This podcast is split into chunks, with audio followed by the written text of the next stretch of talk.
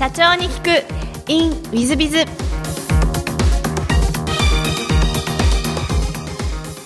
ィズビズの新谷です。先週の続きをお聞きください。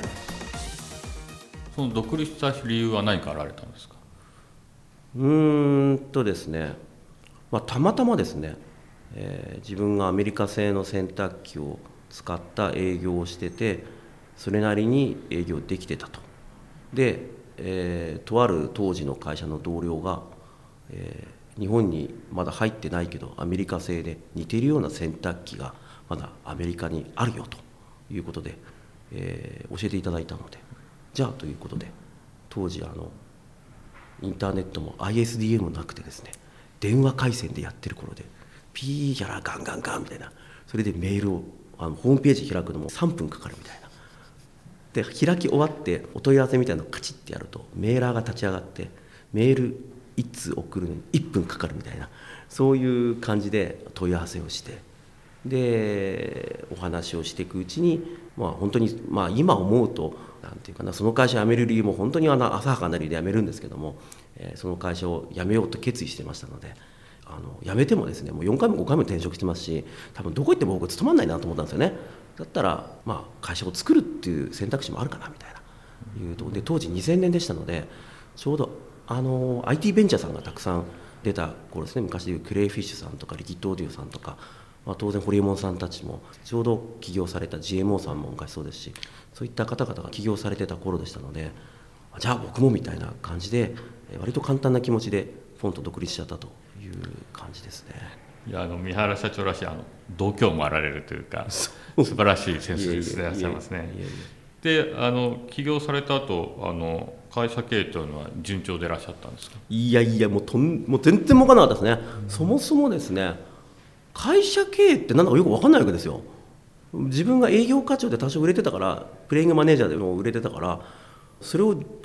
個人事業主的に売ればいいんじゃないみたいな感じでしたよね。でだったのでお金も全然管理できないですしすぐにねえー資金は底つきついてですね大変でしたね。本当大変。全然儲かんなかったですね、はい。それは儲かるようになるまでにどういうふうにしてあの儲かるように持っていったんですか？うーん。いろいろありますけどもまず一番最初に僕これ良かったなと思ってるのはさっきも言ったようにインターネットのインフラが全然ないのにたまたま営業に来た帝国データバンクさんが私たちあの帝国データバンクという会社なんですけどもたまたまホームページをですね、えー作るということも始めまして急に始めたんですと。あのとりあえず2ページページを作ってあとあのお問い合わせでカチッてやるとインターネットの、えーメールサーバーが立ち上がるっていうシステムなんですけどもこれで50万円なんですけど高いですよね。あのやりませんかって言われて2つ返事でやりますって言ったんですよね。僕口座にお金がですね100万円ぐらいしかなかったんですけど50万円それ払ってやっちゃうんですね。それがまず一つ良かったです。当時インターネットで、えー集客をしているっていう、まあ、コインランドリー関係の会社さんはゼロでしたのででドメイン持ってるなんていうのは本当ゼロでしたので、えーそれで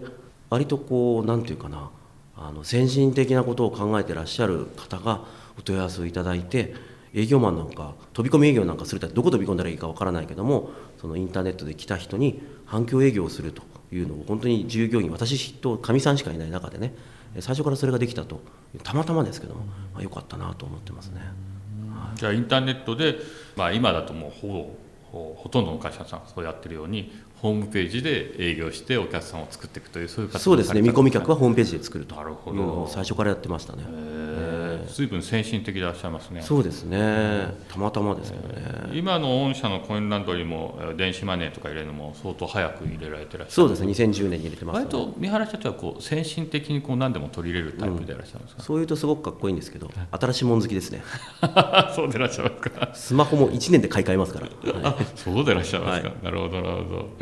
あのそうしましたらあのぜひあの御社のそのコインランドリー事業のあの業務について事業についてちょっとあの宣伝を少ししていただけるとありがたいなと思ってるんですけど。えっと私どものですねコインランドリーの、えーフランチャイズというものはですね、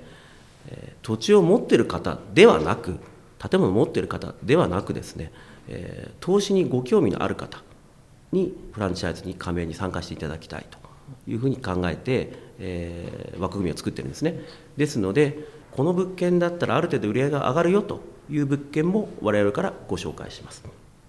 また運営に関してもですねえー、面倒なその問い合わせがある。例えば100円だけど洗濯機回らないよみたいな電話もコールセンターで受け付けます。さらにコールセンターさんが100円をインターネットを介して、えー、両替からポロンと100円返してしまうとかいうシステムも構築されてますと。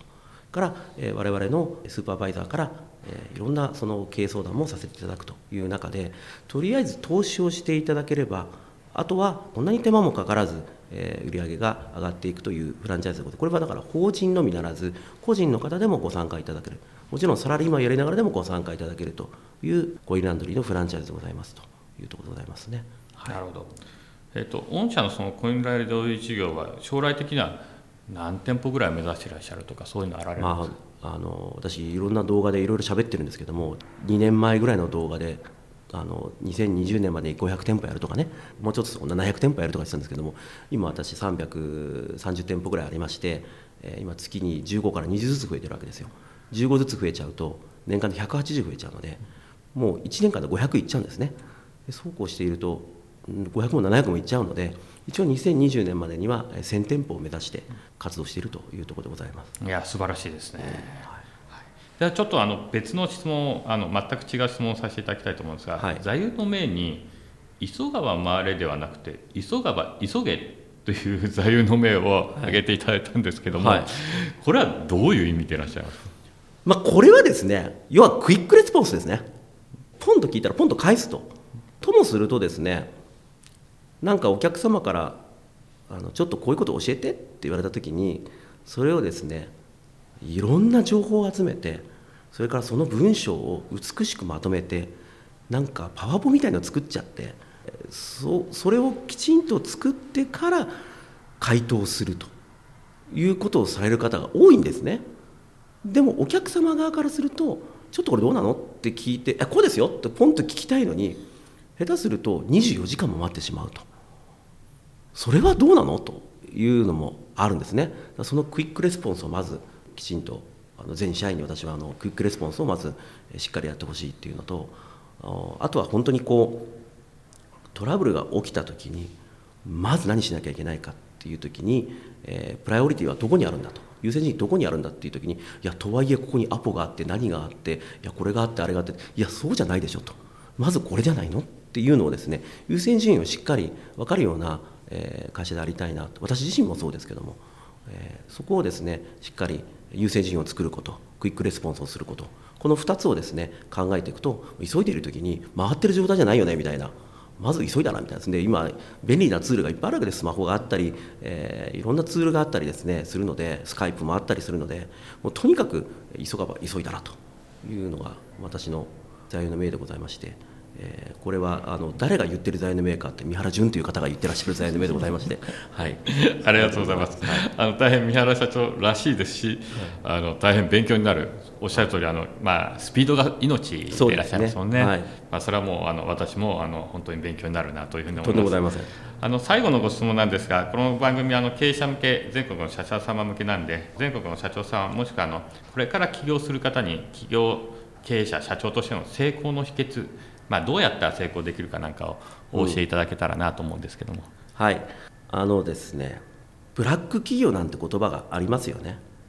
で100歩譲って従業員さんはそんなに残業させたらいろいろあるかもしれない。でもね経営者って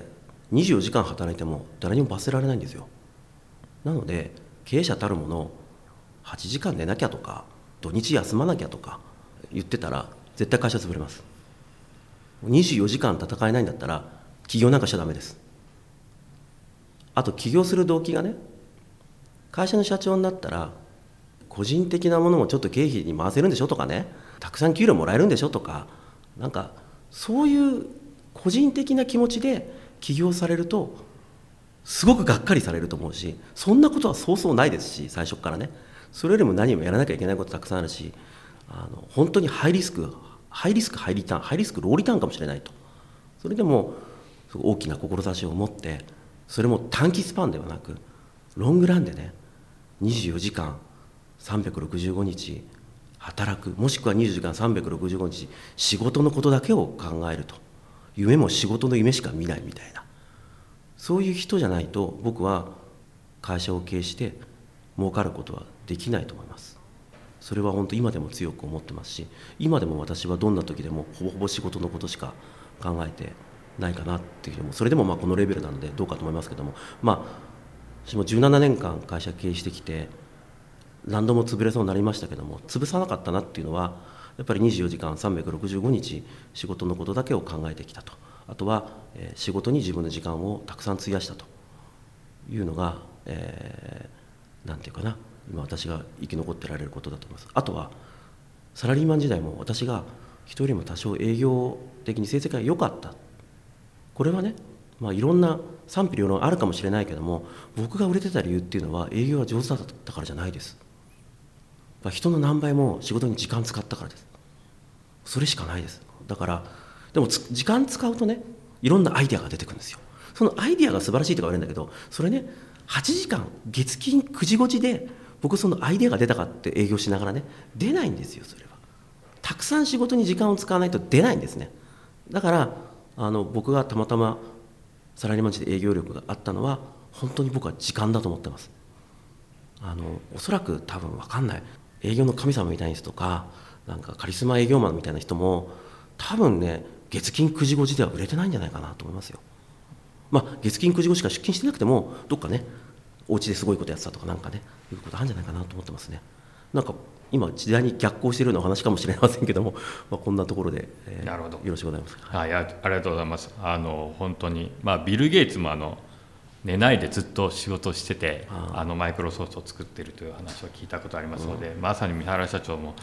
まあ、ビル・ゲイツぐらいな感じなんじゃないかなということで。比べるべきもないですけど、あの大変勉強になります、まあ、私もちょっと24時間365日ちゃんと戦っていきたいなと思いますので、戦ってますよ。十分戦ってますよ、はい、ありがとうございます、はいえー、本日はありがとうございました。あのリスナーの皆さんもあの、えー、お聞きいただきまして誠にありがとうございます。このコインランドリー事業あの、えー、説明会を何度もやってらっしゃいます。でまた三原社長様はあの本も2冊ほど出版されていらっしゃいますので、まあ、ご興味あられる方は本を見ていただくなり、えー、三原社長等の事業説明会にご参加いただくなりしていただければ、えー、このコインランドリー事業もよくわかるんじゃないかなと思います。ぜひよろしくお願いいたします。えー、本日はどうもありがとうございました。三原社長どうもありがとうございました。ありがとうございました。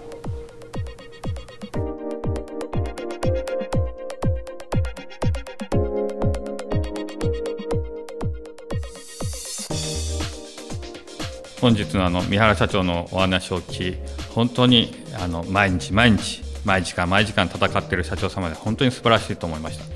えー、終わった後ちょっとお話を聞きましたら今年商3億から6億6億から14億そして二十数億というふうに売買ゲームになっているというお話をいただきまして、えー、私が昔あの三原社長にあのビジネスっていうのは売買ゲームなんだと。1億は2億になるし2億は4億になる4億は8億になる8億は16億になる100億になったら200億になるとこういう話をしたことがあったそうでして、えー、その通り実現されていらっしゃいまして本当に素晴らしいなと。まあ、今もう500店舗になられようとしていらっしゃいますがおそらく500店舗の次は1000店舗になられる、えー、素晴らしい、えー、トップ企業の社長様でいらっしゃるんじゃないかなというふうに思っております。まあ、ぜひ皆様方もそういうふうに、えー、経営をされたらいいんじゃないかなと思います。ちなみに、えー、余談ですが、落ちる時も割り算でございますので、えー、100店舗が一気に50店舗になり、50店舗が二十数店舗になるということもあられますので、えー、皆様方、そういうことも気をつけて経営されたらいいんじゃないかなと思っております。えー、皆さん、えー、本日はお聞きいただきまして、誠にありがとうございます。3分コンサルティング w i z b i が社長の悩みを解決えー、本日の3分コンサルティングは HS 様、えー、資本金3000万、えー、年商5億従業員数37名、えー、業種は食品製造業ということでいらっしゃいます、えー、創業から50年以上経ち私も70代となりました、えー、50年以上素晴らしいですね本当に。会社は順調に毎年利益を出していますが、体調のことを考えると、そろそろ引退をしたいと思っています。ただ、一般企業に就職した息子は、会社を継ぐつもりはなく、社内を見ても後継者になりそうな人材はいません。会社売却を進められることがありますが、うちのような小さな会社でも売却することはできるのでしょうか？また、着手金などを取られると思います。費はいくらくらいかかるのでしょうか？お教えいただければと思います。えー、素晴らしいですね、50年以上もやってらっしゃって、食品製造業、年商5億ということで、もちろん、まあ、あの売却をするということはできるんではないかなというふうに、えー、思っております、えー。利益がきちっと出されているということですので、で費用なんですが、昔はよくあの、えー、着手金を取られたりとか、毎月のお金を取られたりということがよくあったんですが、最近はもうほとんどそういう費用を取る会社さん、少なくなっているというふうに思っていただけたと思います。で大体ですね、費用はと言いますと、売却金額に対しての10%とか5%とか、あそういう形で、えー、いわゆる成功報酬型で、えー、M&A の費用はかかるというふうに思っていただけると思います。えー、まあ、どのぐらい利益が出ていらっしゃるか分かりませんが、例えば1年間で1000万、3年間で3000万ぐらいの利益が出ていれば、例えば3000万で売り買いをされるとか、そんな感じに対して、M&A の仲介会社さんが、それの10%とかを取っていくという形になります。でトップの M&A 仲介会社さんだと10%ではなくて例えば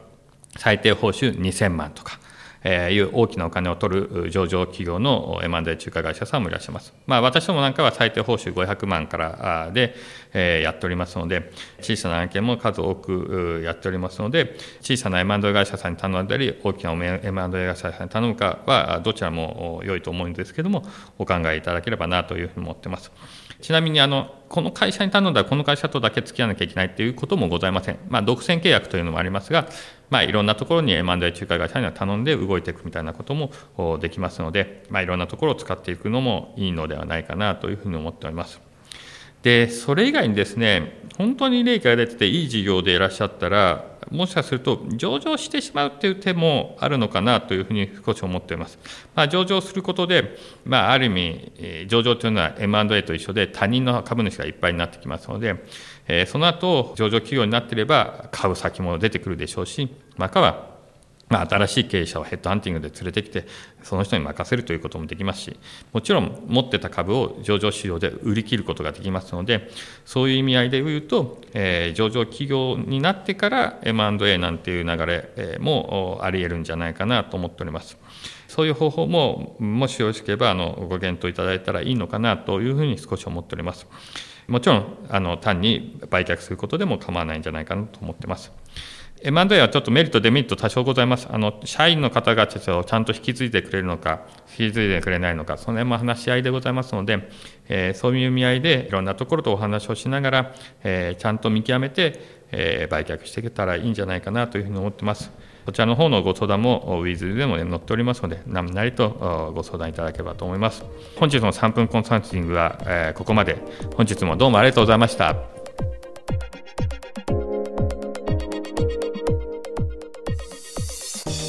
最後までお聞きいただきまして誠にありがとうございました。本日のポッドキャストはここまでになります。また来週お楽しみに。